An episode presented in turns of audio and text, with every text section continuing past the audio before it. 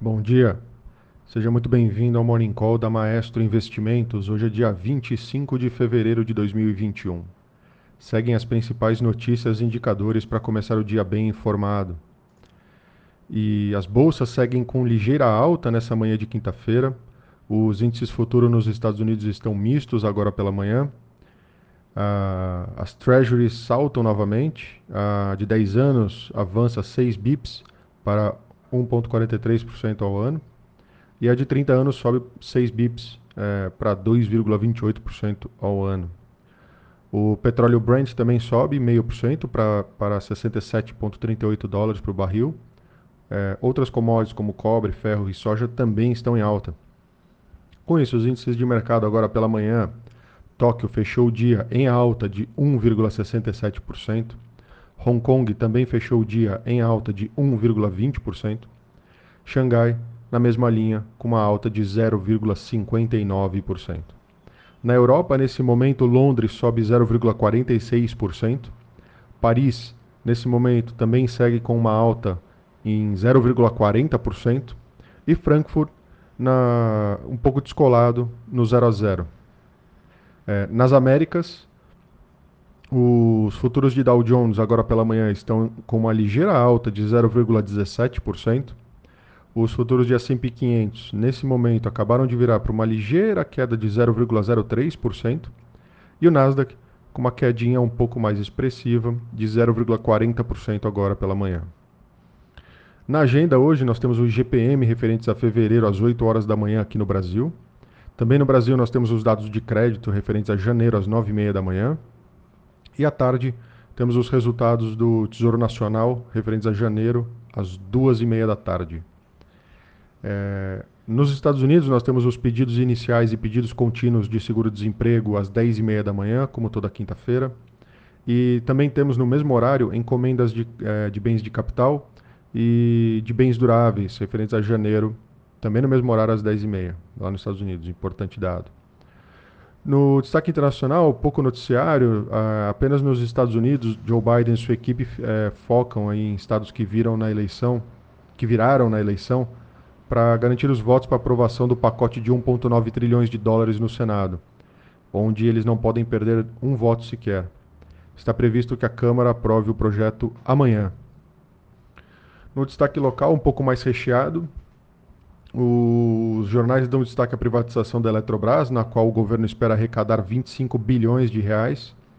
O secretário da, des da desestatização, Diogo Macord, disse que mais 25 bilhões serão destinados à CDE em 10 anos para abater os custos de subsídios embutidos na tarifa de energia elétrica.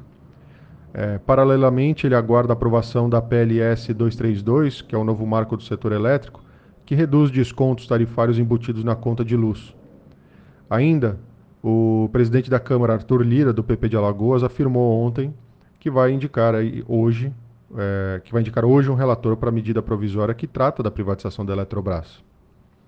Ainda ontem, Bolsonaro foi à Câmara com Paulo Guedes e Fábio Faria, das, é, das comunicações, para entregar o projeto que permite a privatização dos Correios, também ontem o presidente sancionou o projeto aprovado pelo Congresso de Autonomia do Banco Central. E, por último, a ala política do governo se dispõe a perder a briga pelo fim dos mínimos constitucionais em saúde e educação, em nome da aprovação mais célere da PEC emergencial. O líder do governo no Senado, Fernando Bezerra, é, Fernando Bezerra Coelho, garantiu que não haverá fatiamento da proposta.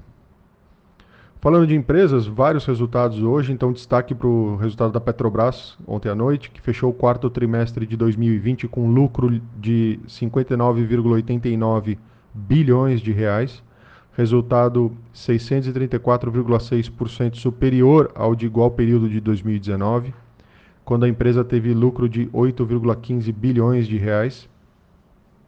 No trimestre anterior, a companhia teve prejuízo de 1,54 bilhão de reais. É, o presidente da Petrobras, Roberto, Roberto Castelo Branco, afirmou em sua provável última carta do presidente, na divulgação do resultado do exercício de 2020, que entregou uma recuperação em J como havia prometido, e que a empresa teve um desempenho excepcional em 2020, apesar do ambiente desafiador da pandemia de Covid-19. Além da Petrobras, outras grandes empresas aí divulgaram seus números para o trimestre. É, a Ambev lucrou 6,9 bilhões de reais no quarto trimestre, 63,3% maior frente aos 4,21 bilhões de reais registrados no mesmo trimestre de 2019. A AES Brasil registrou lucro líquido de 606,6 milhões de reais no quarto trimestre de 2020, alta de 470,9% ante ao mesmo período do ano anterior. É, no acumulado de 12 meses, a empresa reportou um lucro líquido de 848 milhões de reais, crescimento de 182,6% em relação a 2019 inteiro.